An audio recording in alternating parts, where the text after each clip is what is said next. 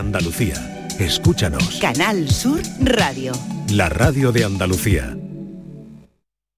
Esta es La mañana de Andalucía con Jesús Vigorra, Canal Sur Radio. Y vuelvo a la ciudad enamorada, donde un día los dioses me envidiaron, sus altas torres que por mí brillaron, pavesas solo son desmanteladas.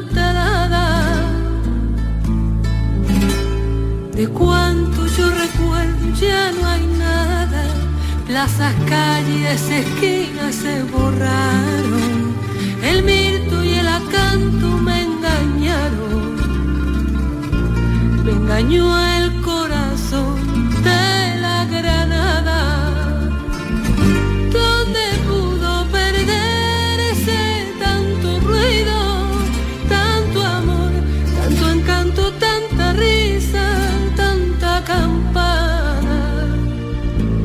como se ha perdido.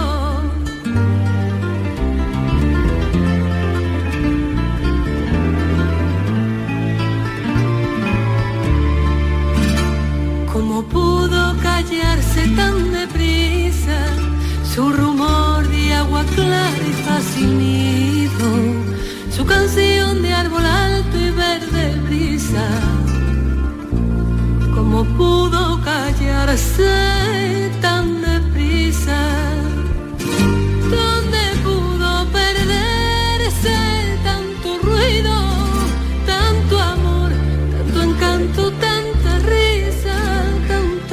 Estamos escuchando a Clara Montes eh, cantando Hoy vuelvo a la ciudad enamorada, que era un poema que Antonio Gala, mm, por lo menos yo siempre que le que asistí a lectura de poemas siempre lo solía leer, ¿verdad Luis?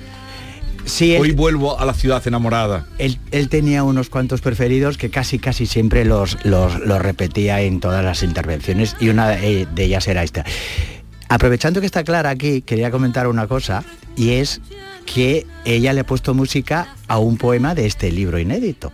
¿Ah, sí? Sí. Porque ¿Cuál es? Es el Porque se lo entregasteis vosotros. Em, sí, se lo, de- se lo dejé yo porque me pidió, porque sale ahora un disco de los 25 años de la- del primer disco de los eh, sonetos de amor, de poemas de amor de Antonio Gala. Va a recopilarlos ahora este junto con el segundo con piano y con trabajo. Ajá. Y me dice, Luis, es que nos gustaría incluir algo inédito. Digo, "Mm, hay algo inédito y entonces le di un- unos cuantos para que eligiera y eligió este, que es una pasada, me mandó el vídeo, estábamos, Pedro J y yo estábamos juntos eh, y me manda el vídeo, inmediatamente la llamo, digo, Clara, nos, ha hecho, nos has hecho llorar a todos. Y es uno de este, de aquí del libro. Es, es... ¿Cuál? Tú sigue amor. Tú sigue amor, pero es amor se llama. Página 220. Vale, ahora le, le daremos lectura, pero antes voy a presentarles, estaban oyendo ustedes la voz de Luis Cárdenas, que eh, ha sido mm, el seleccionador, mm, junto con Pedro J, que ahora le presentaré, de este libro del que les vengo hablando esta mañana, Antonio Gala, Poemas de lo Irremediable, y ah, Luis también fue el secretario de Antonio Gala durante 26 años, fue, ¿no? Pues desde el año 92 hasta que prácticamente murió, o sea, casi 30. Hasta casi 30 Casi años. 30, casi sí. 30 años. Y era eh, además el que traducía cuando ustedes vayan a la Fundación Gala o cuando vayan a la casa de Alaurín, verán manuscritos suyos que escribía con una letra diminuta, diminuta. Eh, David la acaba de ver, sería imposible de, de Me leer. queda maravillado, no sabía cómo Antonio Gala podía escribir como una hormiguita la letra. Esa era lo que él decía, justamente que él escribía como una hormiguita y muy pequeño, aprovechando cualquier espacio, porque él decía que estaba cansado de que talaran árboles. Y entonces quería utilizar todos los papeles para, para que no siguieran talando árboles.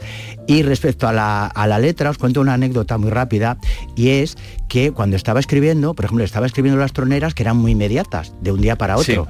Y yo estaba a su lado esperando que terminara para que me las diera y mandarlas al periódico El Mundo. Entonces él escribía tan rápido que no sabía lo que ponía. Entonces se paraba, me miraba, dice, oye Luis, ¿qué he puesto aquí?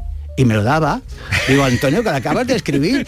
Y normalmente sabía lo que ponía, ¿eh? Era, era muy divertido, mm, si se puede decir palabra divertido, pero lo hacía montones de veces. Sí, no pero- entendía ni su propio Pero, pero, eh, pero el que tenía que traducir la letra, esa letra era eh, Luis.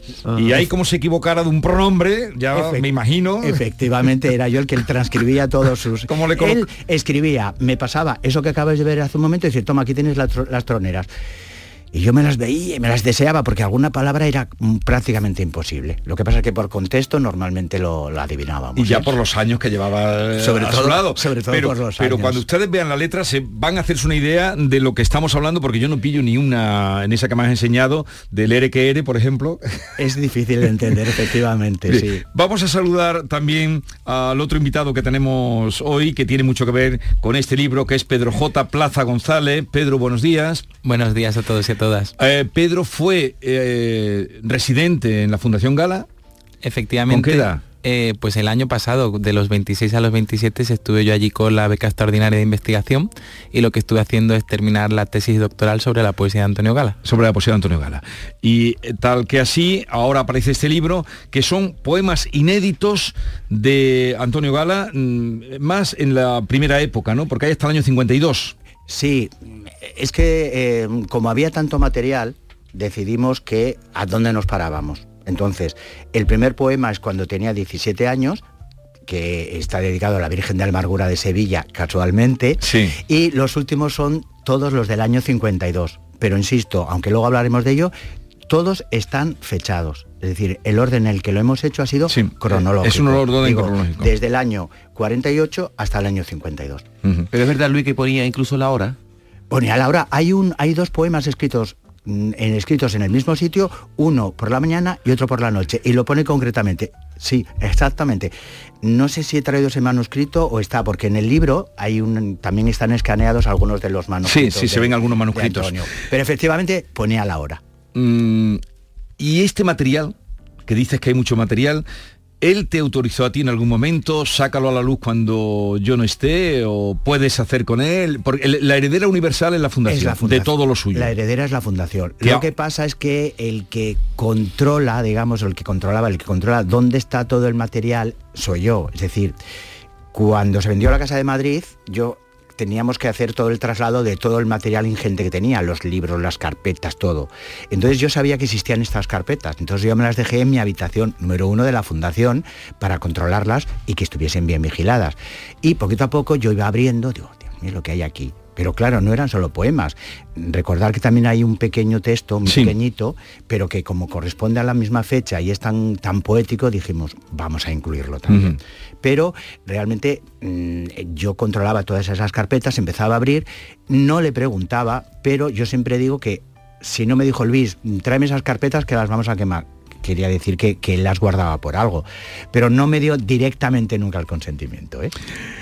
Vamos a escuchar, tenemos mm, uno de los primeros poemas que, bueno, de los que escribió, porque cuando él gana el premio Adonais con Enemigo Íntimo, mm, era muy joven.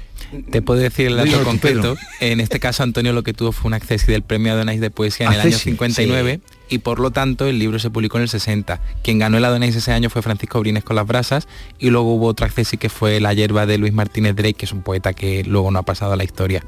Y Antonio pues publicó eso en el 60 Enemigo Íntimo, que es la primera obra literaria que publica, no solo el primer libro de poesía. ¿Y nosotros qué haremos? Los nacidos en tierras soleadas, donde todo es como una jadeante pedrería que cálida alimenta al indomable tigre del verano, donde cada tiniebla es el refugio de voraces amantes cuyos ojos pregonan al pasar su sed urgente y al río van cogidas las cinturas donde el amable peso de sus alas impide defenderse a la belleza de un proceloso bosque de caricias. Los nacidos en tierra de naranjos. Vamos, en los nacidos en Tierra de Naranjos, qué bien leía eh, la poesía. Yo digo siempre que es la persona que mejor lee los poemas, los suyos, los propios y los ajenos incluso, ¿eh? porque además es como que los interpretara. Yo Ujú. recuerdo cuando decidió hacer recitales de poesía que siempre se había negado, pero cuando editó Poemas de Amor decidió que los tenía que hacer. Era una hora y acababa rendido. Él decía siempre que le hubiese gustado que hubiera una trampilla debajo y hacer plaf, desaparecer. Porque claro, estaba una hora leyendo poemas, pero tú lo veías. Tú lo veías que los interpretaba. Entonces luego, después de terminar eso, venía el boom de la gente tal. Claro. Dices, yo a mí me gustaría que hubiera una trampilla, me sacara y desapareciera directamente. Cosa que no podía ser. Mm, el- la primera vez que yo lo veo recitar en una sesión de esas, larga, eh, fue en los colegios mayores, le llamaban en plural, los colegios mayores de Córdoba.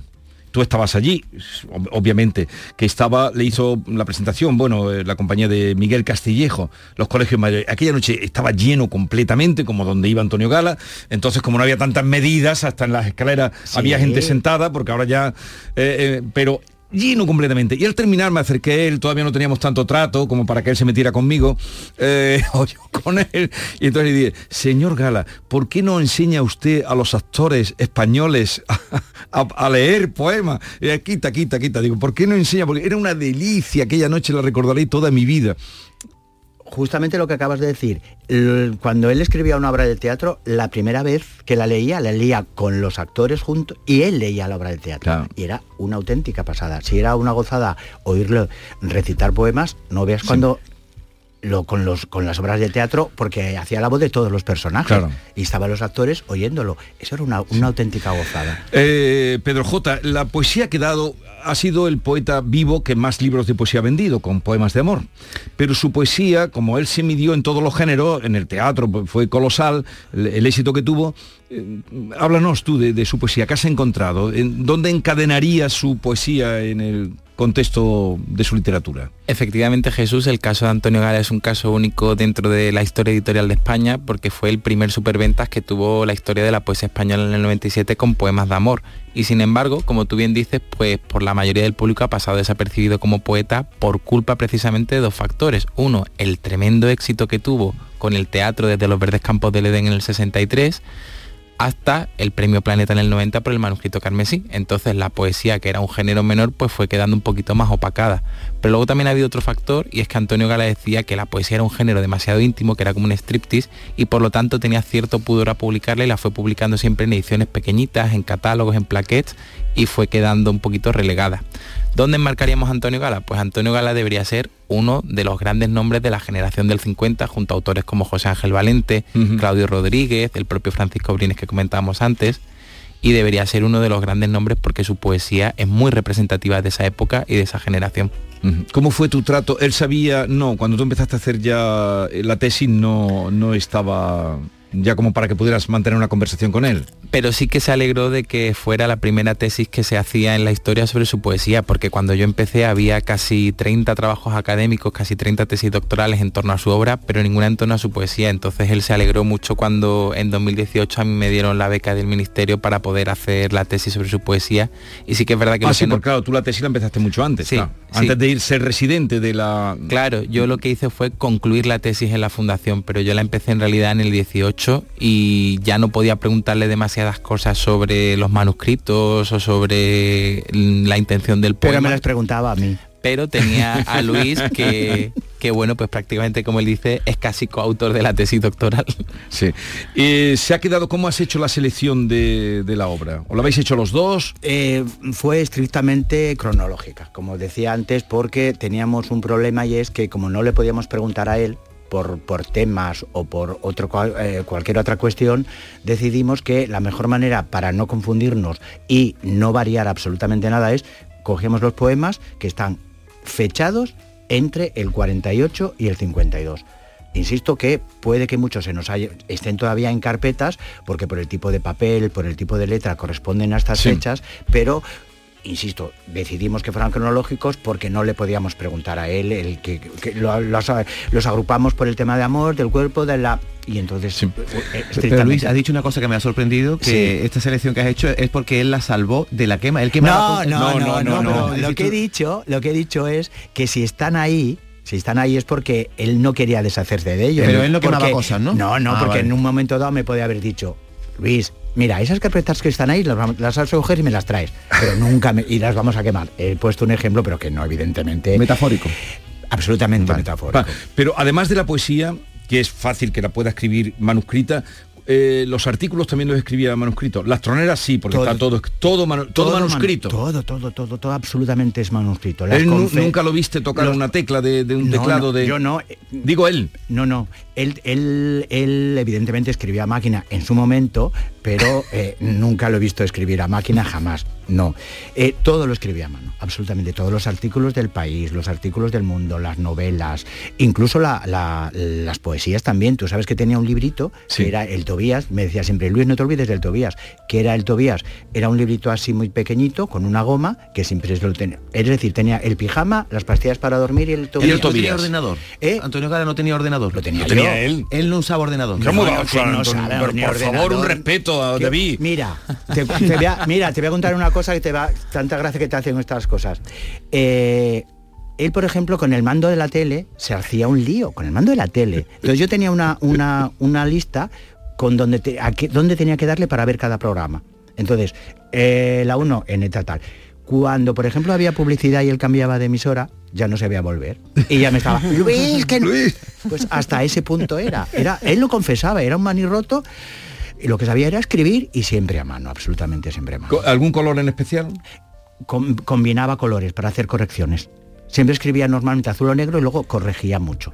Pero eh, escribía con, colores. con- con rotulador, ¿no? Con rotulador. Con pilo. Con pilot, con Ese que pilot. me ha enseñado de R que resta con, en verde. Sí, sí, sí, sí. rotulador verde, ¿no? Bueno, el que tenía mano, pero luego escribía con cualquier color, con cualquier color que tuviera, que tuviera mano. Creo que la se guarda. Son años muy tiernos de, de Antonio Gala en los que escribe estos, estos poemas que eh, efectivamente habéis ordenado por orden cronológico y son poemas que se van escribiendo en lugares diferentes por los que él va viviendo y que lógicamente cada uno de estos le, le va dando vivencias que luego se plasman de alguna manera, se entiende, sobre, eh, sobre el papel. Como decía, son años muy tiernos, pero es el paso un poco mm, de la pubertad o de la adolescencia ya a la madurez, ¿no? Porque ya ahí, mm, en esos cuatro años, pues llega a, la veintena, que en aquella época se era un hombre o se suponía que ya eras una persona adulta, ¿no? ¿Cómo se nota eso? Lo notáis, supongo, en, el paso de los poemas, según el sitio y el tiempo en el que se escriben. Efectivamente, lo bueno que tiene este libro que hemos podido preparar nosotros es que nos abre una ventanita al taller del poeta, porque podemos ir viendo cómo cambia de lugar, empieza en Córdoba, que es donde vive su adolescencia, se muda a Sevilla, que es donde estudia la carrera de Derecho, vamos pasando por otras situaciones como Madrid o como Cantabria, también Montejaque, que fue donde realizó las milicias universitarias, y lo que se va viendo es que primero hay una madurez poética, es decir, comienza siendo un adolescente que escribe y lo hace muy bien con 17 años, pero cuando llega ya a los 20 años está ese Antonio Gala potente, ese Antonio Gala fervoroso. Y luego es muy interesante ver a nivel temático, por ejemplo, cómo evoluciona el tema religioso, porque empieza con una religiosidad muy sentida y muy fervorosa y va evolucionando hacia una suerte de misticismo pagano, que es lo que luego él representará tanto en las entrevistas como en los artículos como en el resto de su poesía. A mí me ha llamado muchísimo la atención esa eh, carga de religiosidad que tiene desde el primero, la cantiga, pero hay una cosa que me llamó, nada más abrir el libro y leer vuestro prólogo, pues me llamó la atención que en el primer poema, ese que se llama Cantiga, ya se lo he dicho a mis compañeros esta mañana, eh, en el, en el, pues, no sé cuántos versos, han pasado 10 versos quizá, y dice que una cosa que es con, lo que termina cuando eh, la luz dice, hazme vivir con alegría. Luis, ahí está condensado, hazme vivir con alegría. Eh, tú sabes que siempre era una de las de lo que más eh, digamos eh, él envidiaba era justamente ese el tema. Hazme, cuando una vez de las que vino al programa dijo él, no sé cómo acabamos en eso, pero no sé cómo fue. Entonces estábamos hablando del amor, de la amistad. El amor siempre aparecía claro amistad. Y entonces él eh, era amor, amistad y que era lo otro. Alegría. Y entonces él dijo, lo primero, no contó la historia. Primero, yo la amistad por encima de todo. La amistad. Con el tiempo, el amor. Pero ahora estoy en la alegría. no no no evidentemente alegría. sí sí sí amistad y amor. Lo ordenó de esa manera. de hecho en sus en las en las dedicatorias de los libros siempre hacía alusión pero además él decía una cosa la alegría siempre compartida porque si no no servía para nada siempre lo ponía muchas Sí, veces sí, en sí, los- sí. eso es decir hablaba de la alegría pero siempre compartida es otra de las cosas que unía siempre a la alegría, efectivamente. Sí. Yo Luego te confesaré una cosa que no voy a decir aquí, pero bueno, yo tengo hasta esa frase donde dice la, la, alegría compartida sabe mejor o algo así. Mm. Yo creo, Jesús, que eso es síntoma de que Antonio Gala era una persona y era un poeta absolutamente vitalista. Y eso se ve en dos cosas. La primera, que su última tronera se llamó Vivir la vida y la segunda que su epitafio es murió vivo, es decir, mm. es un poeta que ante todo quería vivir y quería disfrutar y alegrarse con la vida. La, última tronera que la sacáis por aquí, me parece. No. ¿No hacéis alusión a ella? Sí, sí, efectivamente. hombre, ¿cómo que no, Luis? el a, ver, ¿quién ha escrito el libro? El no, pero es que está aquí, ¿no? Está aquí, está aquí. No, yo no lo he escrito. Lo, ha escrito Antonio Gala, ojo. No, es que me llamó la atención que lo primero que ponéis es de la última tronera, que fue el 21 del 12 de 2015. Sí. Que cuando leí, eh, Luis sabe la, la historia, cuando yo leí esa tronera me quedé un poco, pero la tronera para mí era como la oración de cada día. Lo primero, leer la tronera, a ver qué decía Gala, qué dice Antonio. Y, aquella tronera me dejó un poco la cabeza. Total, que por la noche en casa la leo en voz alta a la familia. Digo, voy a escrito una cosa Antonio Gala que no, que está muy bien, pero la leí en voz alta. Al día siguiente no aparece la tronera. Claro. Y entonces ya a la una de la tarde llamo a Luis y le digo, oye, ¿qué pasa que no está? Digo, pues estaba mal o algo. Dice, no, ya no la vas a leer más la tronera porque la de ayer fue la última. Es verdad que me llamó mucha, me llamaba mucha gente. Sí, pero tú me dijiste que, a la una que yo te llamé era el primero que te llamaba. Sí, Eso también me lo dijiste a mí. Sí, sí, sí. Evidentemente, claro que fue verdad, pero luego los días eh, sucesivos me llamaba gente pensando... Pero escuchen ustedes lo mejor que se puede hacer en la vida. En principio yo le diría irse a una playa. Pero en el fondo, de verdad, tengo que decirle que salir de esta especie de laberinto en que nos ha metido, una vida que no es la nuestra y que no es la mandada, que es una organización que necesita esclavos para seguir manteniendo la pura organización que necesita esclavos, y así hasta el final salirse de esa cadena terrible, desencadenarse, a riesgo de la soledad, a riesgo de la falta de comprensión, pero irse un poco al campo, en el mejor de los sentidos, salir de, esa extraña y monótona esclavitud de cada día, darle a cada día su propio afán, pero también su propia sonrisa, su propio gozo, su propio color, su propio aroma. Eso es la inteligencia. Porque una inteligencia que no nos ayude a vivir, no la quiero. No me sirve para nada. Esto era en una de las famosas entrevistas, charlas con Jesús Quintero. Bueno, eh, podéis haber puesto la famosa que se ha hecho viral de la inteligencia artificial, que, ha, visto todo el mundo. hay que ver cómo eh, daba, clavaba lo que iba a pasar. ¿eh? Mira, yo estoy repasando ahora un libro que, seguro que lo conoces, que es Texto y Pretexto, que mm. es lo bueno de ese libro es que son artículos escritos un poco antes de la muerte de Franco, con la muerte de Franco y poquito después, creo que es 73, 78 o algo así. Y yo estoy leyendo algunos artículos, digo, pero si es de los años 70 y se puede aplicar perfectamente a la situación actual. Es increíble. El futuro tecnológico, ¿esto en qué, en, cuándo lo dice? Esto son las charlas con Quintero que fue en el año 91 o 92. No, 87 creo que fue. No, no, no, esto fue las, 13, noches, fue eso fue en el 91. El tiempo pasa muy rápido. sí, sí, sí, sí, completamente de acuerdo. 91 91 yo, corroboro corroboro el dato de Jesús. Y además añado un dato interesante y es que la última entrevista en televisión Antonio Gala la tuvo con Jesús Quintero. Sí. pero eso bien lo sabe Luis que la sufrió. Pero la última entrevista en radio y la última entrevista que concedió públicamente fue contigo. Sí sí sí sí. Es que cada vez que eh, Jesús me llamaba decía Luis nos gustaría tener en directo a Antonio mañana tal yo le decía a Antonio y yo decía la palabra de Jesús Vigorra, sí. entonces daba igual que fuera en directo, cuando tenía los programas de, los libros en Canal Sur Televisión, con Jesús Vigorra era raro que dijera que no. Tenía que estar muy enfermo para que te dijera que no. La ¿eh? última fue cuando fuimos allí a hacerla en la, en la fundación. ¿Qué diría Antonio Gala? Porque él no publicó esto en vida ni tuvo esa, intención. ¿Qué diría si viera ahora este libro publicado? ¿Se sentiría avergonzado? ¿Se sentiría contento? Ay me han hecho esa pregunta y es difícil, es difícil responder, pero yo siempre te digo lo que te dije hace un momentito. Si él conservó los poemas, era por algo, era por algo. Tuvo muchos años por delante para haberse deshecho de ellos, si no lo hizo, yo creo que estaría contento, sobre todo por otro motivo, porque lo hayamos hecho. Yo, no es que me esté echando flores, pero yo sé que me quería mucho, y Pedro J, que también lo conoció y también lo quería mucho. Y el libro está tan bonito también editado, mm, está tan bonito, eh, estaba publicado por Planeta, que era su, casa, y mm, bueno, vamos a escuchar lo que habíais aludido, porque creo que este, este fragmento que se ha hecho viral y que demuestra, porque eso es lo que tienen los poetas, que siempre ven más allá. Los poetas ven el otro lado del espejo que decía Lorca, siempre ven más allá. Ese futuro, ese futuro tecnológico nos va a caer muy grande, a nosotros por lo menos. ¿Qué va a hacer? ¿En qué va a consistir?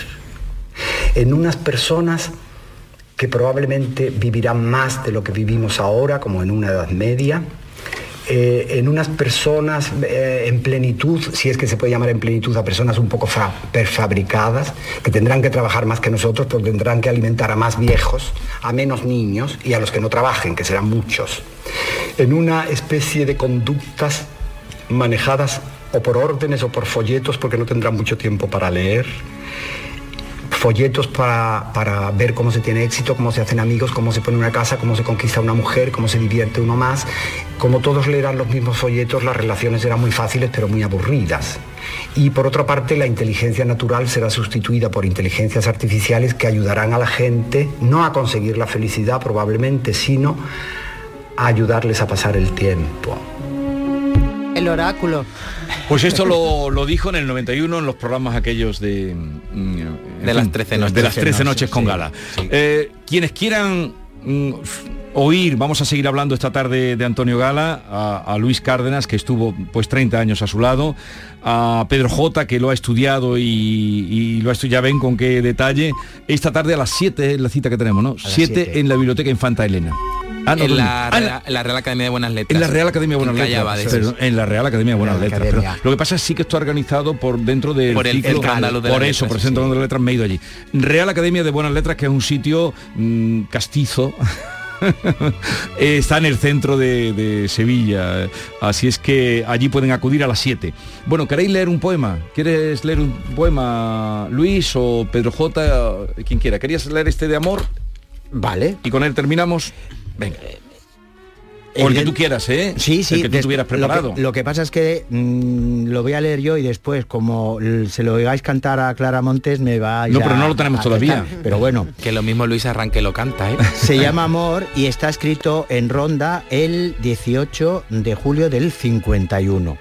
Y dice, es un soneto y dice así, tú sigue, amor, tú sigue, yo me quedo a morir en la alzada serranía me quedo sin arder en la ardentía con que ahuyenta el crepúsculo su miedo. Yo quisiera mi amor, pero no puedo soñar ya más, verter ya más el día. Hace un momento amor, anochecía. Tú sigue amor, tú sigue, yo me quedo. Qué dulce hablar el tuyo de alelíes aquella noche clara junto al río, ahogado en tus riberas carmesíes. Oh, qué hablar sin auroras de rocío. Puedes seguir, mas no te me extravíes, que aunque yo esté sin labios, tú eres mío. Que aunque yo esté sin labios, tú eres mío. Sí. Y Pedro J, nos gustaría también que tú eligieras un poema para cerrar, eh, cerrar este encuentro. Pues como estamos de soneto, pues voy a leer yo también otro soneto que en este caso se llama Soneto desilusionado y está escrito en Sevilla el 27 de marzo del 49. Yo no pretendo amor, solo pretendo amistad, la dorada medianía, no un relámpago, breve en demasía, que no ilumina y que levanta estruendo. Yo persigo amistad como la entiendo, no un beber en el ánfora vacía, ni un estéril trizar lo que valdría si una mano lo fuera recogiendo. Acobárdame amor la limitada magnitud aterida de mi sueño, y a sus ecos se pierde mi tonada, porque opina mi espíritu pequeño que, no estando amistad tan codiciada, morir de amor es alocado empeño clásico, perfecto, ¿no? Pedro J. Efectivamente, los endecasílabos bien medidos y cada acento en su lugar. A las 7 de la tarde en la Academia de las Buenas Letras, la cita con eh, Luis Cárdenas y con Pedro J. Eh, nada, pues nos, vamos, nos vemos allí. Gala siempre está muy presente en este programa, ¿eh? Lo que sé, lo sepa. viniendo de ti, me ha, seguro. me ha dicho Emilio Caratayú que te diré recuerdos que coincidió contigo y con Antonio, el famoso juez de menores, cuando le dieron un premio a Antonio y también a él en Ciudad Real, Ah, y que claro, tiene un sí. recuerdo muy feliz de aquel encuentro. Que Sí. he estado, ha estado por aquí Como casi todo el mundo que, que se encuentra con Antonio, siempre, siempre acaban teniendo ese tipo de recuerdos. Que tengáis un bonito día en Sevilla, que era una ciudad que él amaba mucho a Sevilla también. Hasta la tarde. Muchas gracias Jesús y solamente era Sí. Que normalmente yo venía acompañando a Antonio Gala y me quedaba detrás. Esta es la primera vez, La primera vez que yo tú me entrevisto. entrevi- que tú me Es la entrevistas. primera vez. Efectivamente. Sí. Siempre, siempre. Luis, ¿te has dado- Siempre. te dado cuenta de una cosa? Hablas de Antonio en presente. ¿Lo haces queriendo o lo dices ya? Por supuesto, que Cuando, Anto- alguien se encuentra con Antonio, cuando lo dices en presente como si no hubiera muerto. No, es que no se ha muerto. A mí mis, los chicos de la, de la fundación, que lo querían mucho, me dicen, Luis, no, tú, tú no te preocupes, que allá donde está, seguro que te está cuidando. Te está cuidando y se está vigilando. Y yo les respondo, pues cuidado a vosotros, que como no sigáis trabajando, os dará con el bastón. Siempre les digo lo mismo. ¿Cu- ¿Cuántos bastones tenía? Pues más de mil. ¿O cuántos bastones montón. tiene? Más de mil. Yo más de mil. Un montonazo. Qué barbaridad. sí, sí, sí. Eh, hasta la tarde, que si no, no voy con lo siguiente que tengo en el programa. Adiós. La mañana de Andalucía con Jesús Vigorra. Canal Sur Radio. Empieza el nuevo año a tope de energía en Basic Fit. En casa o en el gym a la vuelta de la esquina. Apúntate ahora, disfruta de seis semanas extra y llévate una mochila. Siéntete bien y haz del fitness tu básico. Hoy es el último día. Ver condiciones en basic-fit.es. Basic Fit. Supermercados Más es ahorro. Hasta el 29 de febrero el kilo de filetes de pollo a solo 5,95 euros. Además, este mes celebramos el mes de Andalucía regalando una cesta de productos 100% andaluces cada día y más sorpresas. Supermercados Más y supermercadosmás.com es ahorro.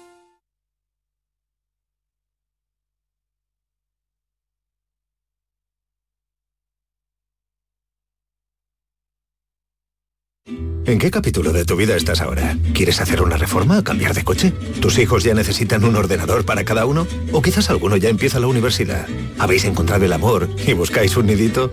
En Cofidis sabemos que dentro de una vida hay muchas vidas y por eso llevamos 30 años ayudándote a vivirlas todas. Cofidis, cuenta con nosotros.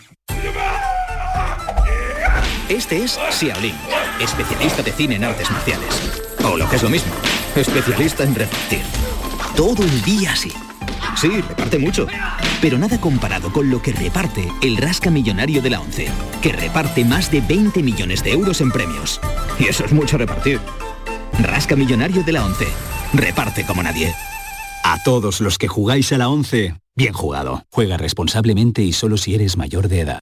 En cofidis.es puedes solicitar financiación 100% online y sin cambiar de banco. O llámanos al 900 84 12 15. Cofidis, cuenta con nosotros. Los fines de semana nos despertamos en los mejores rincones de Andalucía para que conozcas su historia, su cultura, sus curiosidades, sus leyendas. Te invitamos a conocer una Andalucía llena de talento, hermosa, fascinante y única. Andalucía nuestra, los sábados y domingos desde las 7 de la mañana en Canal Sur Radio con Inmaculada González. Contigo somos más Canal Sur Radio. Contigo somos más Andalucía. Esta es La mañana de Andalucía con Jesús Vigorra, Canal Sur Radio. Capicúa, empresa andaluza que elabora el aceite preferido por el profesional. Ahora también disponible en tu supermercado. Capicúa apuesta por la sostenibilidad y por ello lanza las primeras monodosis biodegradables. Pídelas en tu comercio habitual y también en los establecimientos de hostelería. Ayudemos todos al medio ambiente.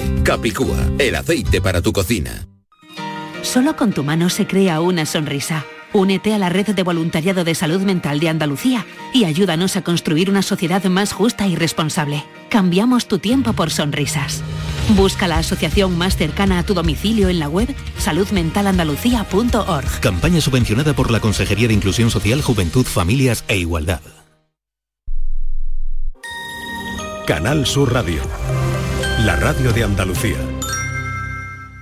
Cinco océanos, lo mejor en congelados en Sevilla. Hasta el 20 de febrero, jamoncito de muslo de pollo a 2,45 el kilo y langostino Banamey número 6 a 5,50 el kilo. Variedad y calidad al mejor precio. Jamoncito de muslo de pollo a 2,45 el kilo y langostino Banamey número 6 a 5,50 el kilo. Cinco océanos. La mañana de Andalucía con Jesús Vigorra. Excusa y te lo por cuenta, excusa y por cuenta.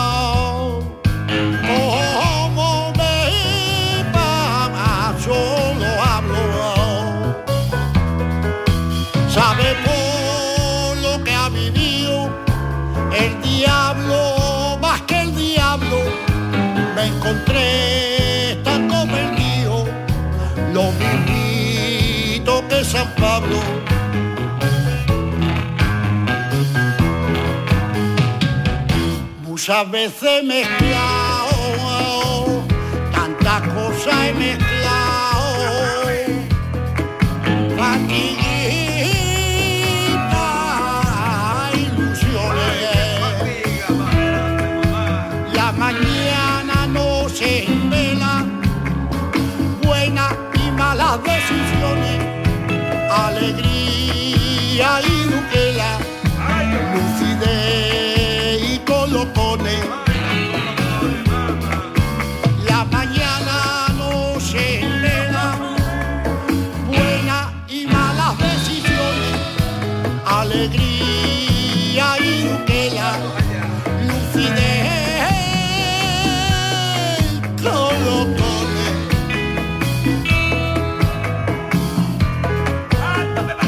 José Galán, José de los Camarones, buenos días. Buenos días, Jesús, buenos días para todos. Hola. Hola, José. Todas. José. Hola, hola, David. Feliz mes de febrero. Efectivamente, te lo por cuenta que el mes de febrero es genial como todos los meses. ¿A ti te gusta el mes de febrero? A mí me encanta, a mí me encanta el mes de febrero, ¿eh? Yo no voy contra natura, ¿no? Todos los meses del año me, me encanta cada vez que me levanto y, y digo, Dios mío, qué, qué- qué plenitud de vida. Hoy lo voy a vivir como si fuera el último día. Hombre, y este con más intensidad porque es más corto, ¿no? sé. Hombre, no, pero el esto tiene 29. Tiene 29, tiene 29. Oye, ¿has escuchado de Antonio Gara? ¿Tú lo conociste? Eh, yo lo conocí en Granada, en Granada ya hace mucho tiempo, en, en una reunión con, con Enrique Morente, eh, Jaime Parrón, y, y de verdad que fue un hombre que me cautivó, ¿no? Me, me- me enamoré, me enamoré de, de- de él, de su poesía, de su forma, de su transparencia de ver la vida, era sentencia lo que decía. Sí, sí, sí. Y, y lo bien que hablaba. Tremendo, tenía un, un vocabulario exquisito, ¿no? Una maravilla de, de personas, de verdad. Como, como ha dicho el compañero que está hablando de él, ¿no? Era su secretario durante 30 años. Eso es, mm, habla como si estuviera vivo, como si estuviera presente.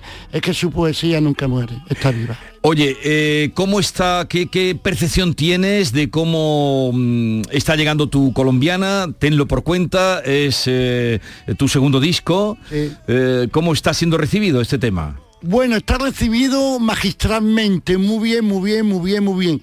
Que por cierto se iba, mm, se iba mm, a publicar el día 2, pero había ahí un, unos flequillos y el día 16, el día 16 se estrena el, vi- el, video, eh, el videoclub, ¿no? Sí, El videoclip. videoclip. El videoclip. Y de verdad que, es una maravilla, una maravilla porque es un mensaje, ¿no? Un mensaje de, de mi propia persona, ¿no? Y tiene un soniquetazo, ¿no? Como bien sabemos, ¿no? De blue, de, de, de jack. sí, sí, y, en sí, fin, sí, tiene eh, un soniquetazo, soniquetazo. ayer, ayer dos chicas jóvenes mm, me hablaron, pero ¿cuándo va a venir José? Que tienen ya las entradas para el día 29, digo, pero, bueno, pero de verdad, pero muy joven, que habían estado viéndote también en, en la torre de Don Fadrique. Ajá. Y digo, pues yo estuve allí, Ajá. estuve allí.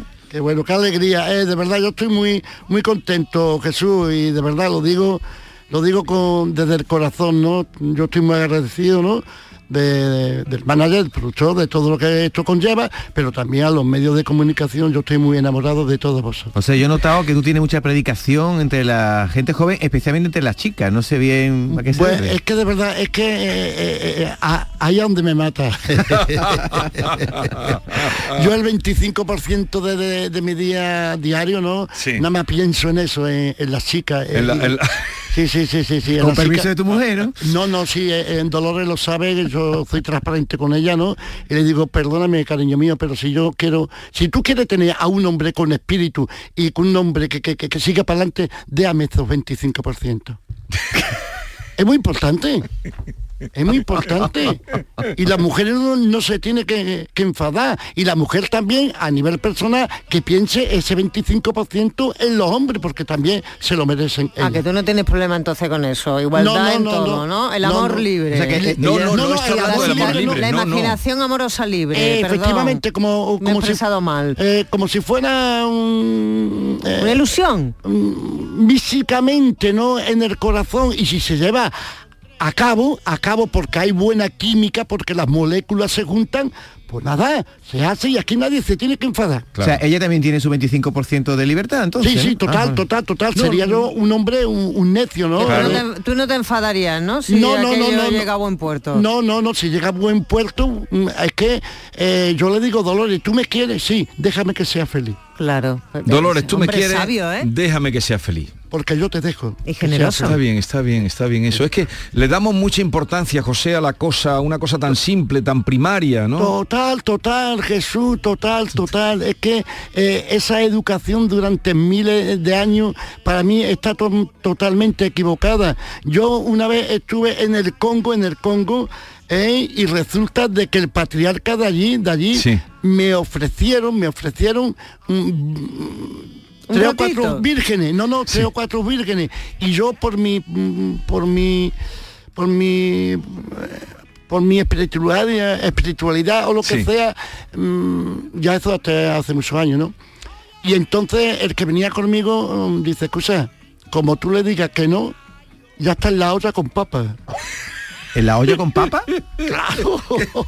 Coño, que, que- que lo metían en la olla. Hombre, que claro, Si él rechazaba Sí, Ah, el vale, ofrecimiento. te enlazaban, o te Eh, acostaba con no, ella o... Eso no, ya yo allí... Es que era hacerle un feo, ¿no? Eh, un- no, eso era un, un agravio, eso Claro. era uno propio pa- para él, pero en fin, me metí con, con, con la muchacha y estuvimos hablando de, de temas referentes a la cultura del de- flamenco y tal. No nos dejes así, o sea, ¿cómo acabó eh, No, esa- acabó esa bien, noche? a- eh, esta noche acabó muy bien, muy bien, porque todo mm, quedó en un secreto de sumario. Son secretos de alcoba, David. No te metas en terreno. Con Secretos de alcoba, Con las José. cuatro, fue secreto sumario Sí, con las Son cuatro. secretos Sí, de alcoba. Pero José, ¿tú qué hacías en el Congo? ¿Fuiste a cantar o qué? Sí, ¿O a vender sí. camarones? No, no, no, fui a cantar. No, a cazar camarón. fui, fui a cantar porque me lo ofrecieron. Yo tenía ni a unos, unos 20 25 años.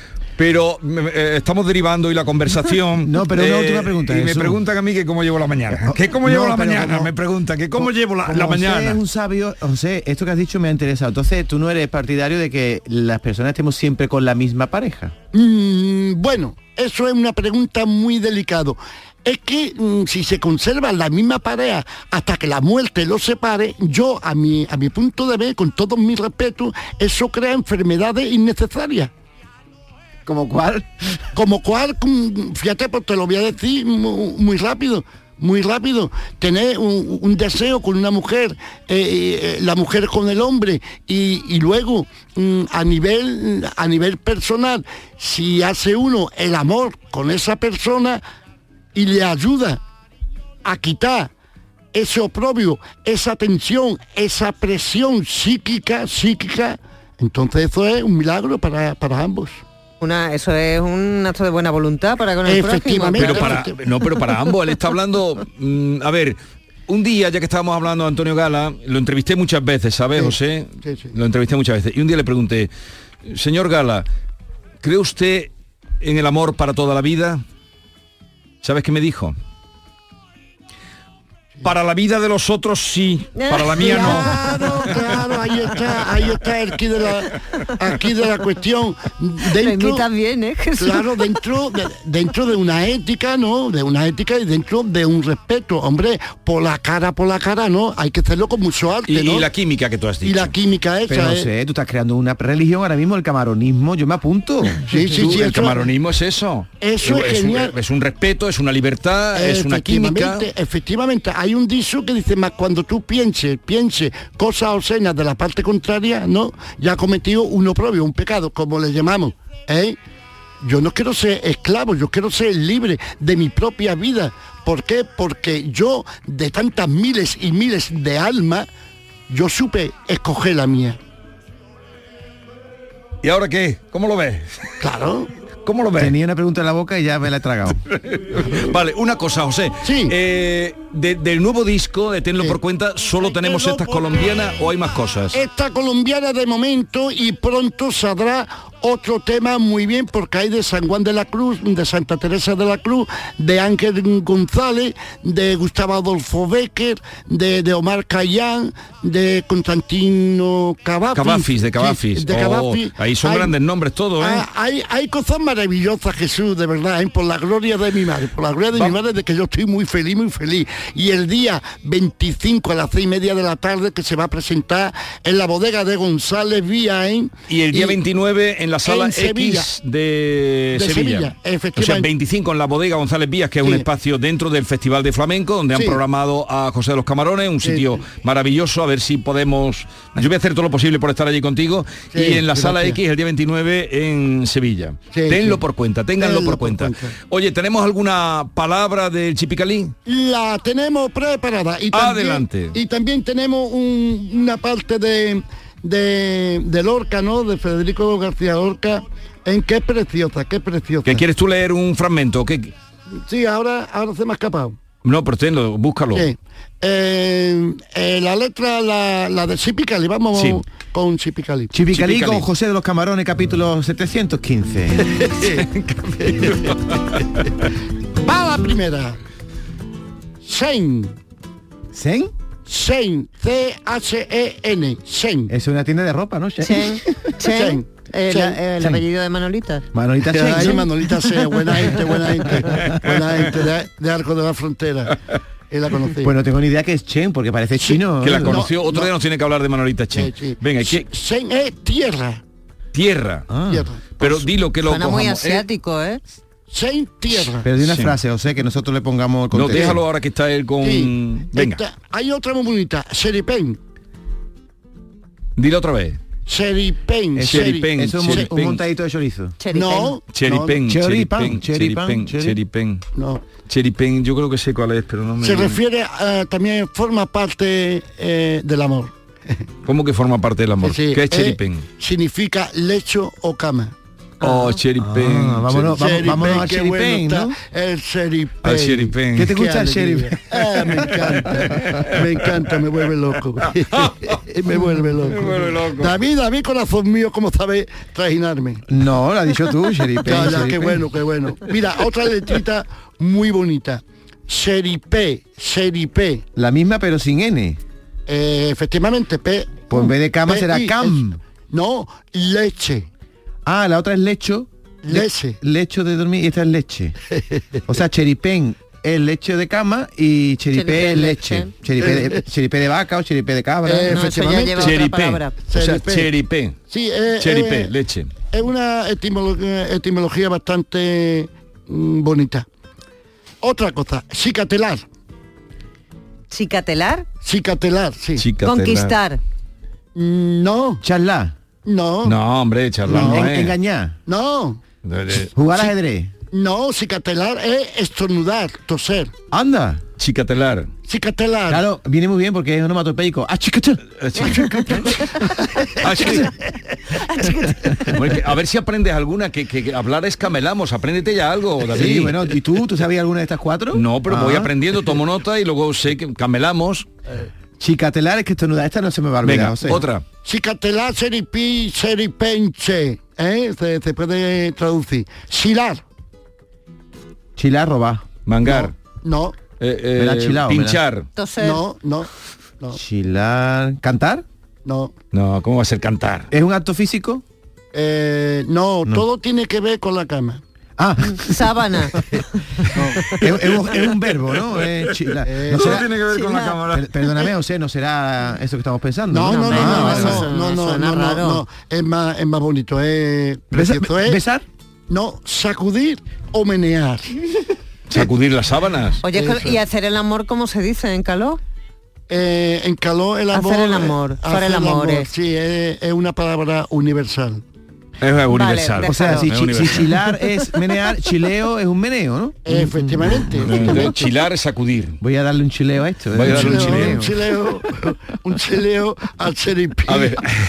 y al. ¿Alguna más que tenemos? Sí, Venga, eh, una más. Sin arar, Sin agar. sin arar, Sí, es corte. Eso es un... Es cortar. Cortar, Un cor- cortar. un corte. Eh, y ahora la última que venga. es preciosa. Te va a que- chinar aquí, Jesús. Ay, que es preciosa, que es preciosa. Shindai. Uy, qué bien suena, Chindai. Shindai. No me atrevo a Chindai. estropear esa bella palabra Sí, con alguna sí. vulgaridad. Yo- No, no, no, tú nunca ¿Es una parte del cuerpo, ¿sí? No. ahí. es Ha dicho Chindai, no madre. Madre. Mamá. Ay, Madre, Chindai. mamá. Diquela a la Shindai. Habla con tu madre. Habla con tu a madre. A ver, un segundito que voy Sí. a saludar a Manolo Casal, eh, también un- una persona que gusta del verbo eh, romano y de la cultura popular y del carnaval. Manolo, Buenos días. ¿estás escuchando a José de los Camarones? Sí, estoy, me estoy, me estoy aquí hartando de reír. Oye, cuéntanos de lo vivido ayer en el Gran Teatro Falla. Pues mira, anoche fue la sexta función de los cuartos de final, hoy terminan los cuartos de final y es noche de cuchillos largos, como se dice aquí, porque el jurado se tiene que pronunciar sobre los grupos que participarán a partir del domingo en las semifinales. Y anoche, pues, por ejemplo, la comparsa Los Colgados del Chapa y el antiguo grupo de Juan Carlos Aragón, también la chirigota clásica de Manolín Santander y Sánchez Reyes se confirmaron como aspirantes muy serios a llegar hasta el final de esta larga carrera del concurso del Teatro Falla. Por otro lado, destacaron también en la función el coro de Nandi Migueles, que este año se llama Asesinato en el Cádiz Express, la comparsa El Paseíto de Frank Quintana y una chirigota de vendedores ambulantes en mercadillos del domingo que se llaman Los Plácidos Domingos. Ah, qué ¿vale? bueno.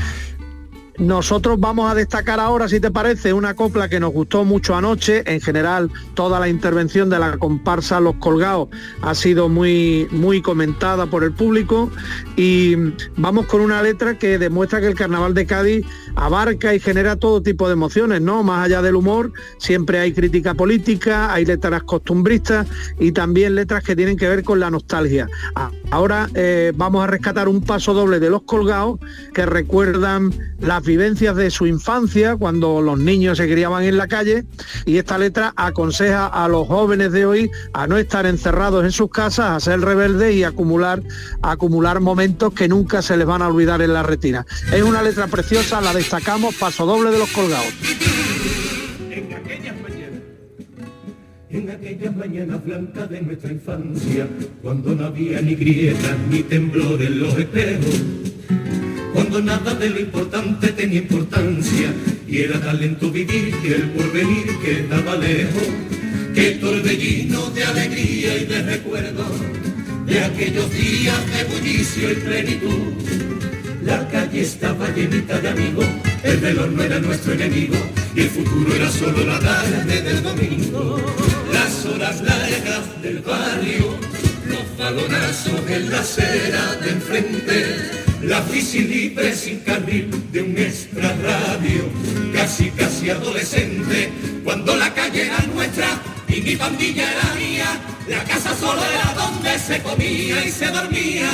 Ahí pisan la acera, buscando a gritos en la noche de verano, pisando charco bajo la lluvia de primavera.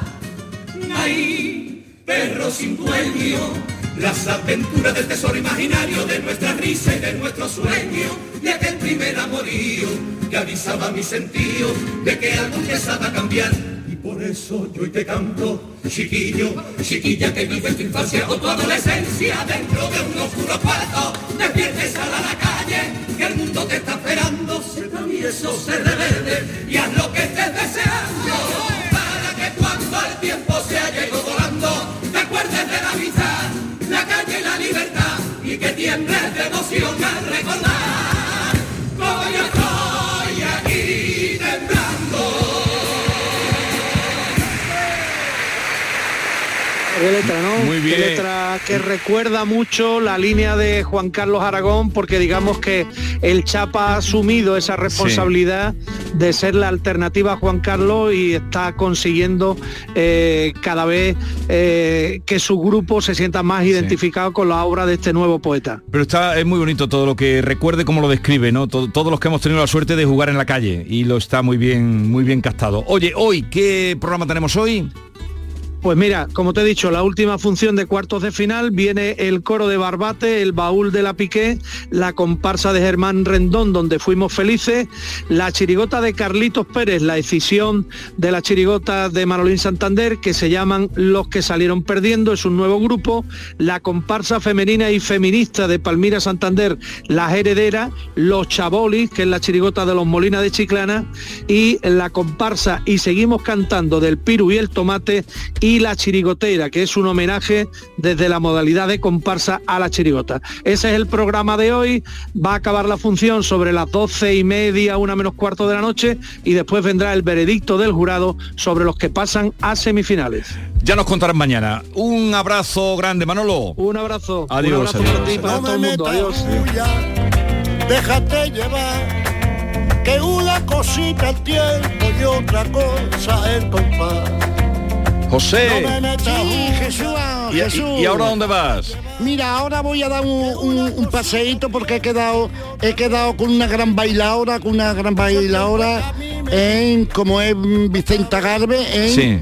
Eh, pa- pa- para comentar la- las cositas nuestras, ¿no? ¿Pero vas a hacer algo con ella o qué? Sí, voy a tomar café, un, un cafelito y, y- y una tostadita en la moderna, lo de Alfonso. Ah, no, decía sí, a lo mejor... eh, Artísticamente. eh, eh, ¿Ibais a hacer algún espectáculo o algo? Efectivamente, eh, eh, eh, estamos ahí porque una gran bailadora, ¿no? Después de, de- de una, de una gran persona, es preciosa y, y tiene tiene esa sangre, ¿no? Es hermana de, de José Garbe, ¿no? Sí, sí, sí. En fin, y, y es linda, Jesús. Y aquí, como yo te decía, tenía una poesía preparada Pero- de, de- de Federico. Pero no nos va a dar tiempo, porque No, no, otro no. día... eh, Sí. No, ya no, lo hacemos bien el otro día. Bien, otro día lo hacemos acuerdo, bien, ¿eh? Guarda- acuerdo, Jesús. guárdala, guárdala. Sí, la guardo. Guárdala. Y, A ver si lo sé. y ya está. Mm, Bueno, dile algo, David. a- Bueno, que te voy a dar un chileo, pa- eh, un abrazo, ¿no? Un meneo. Claro, eso es un, un apretoncito, ¿no? Un apretoncito.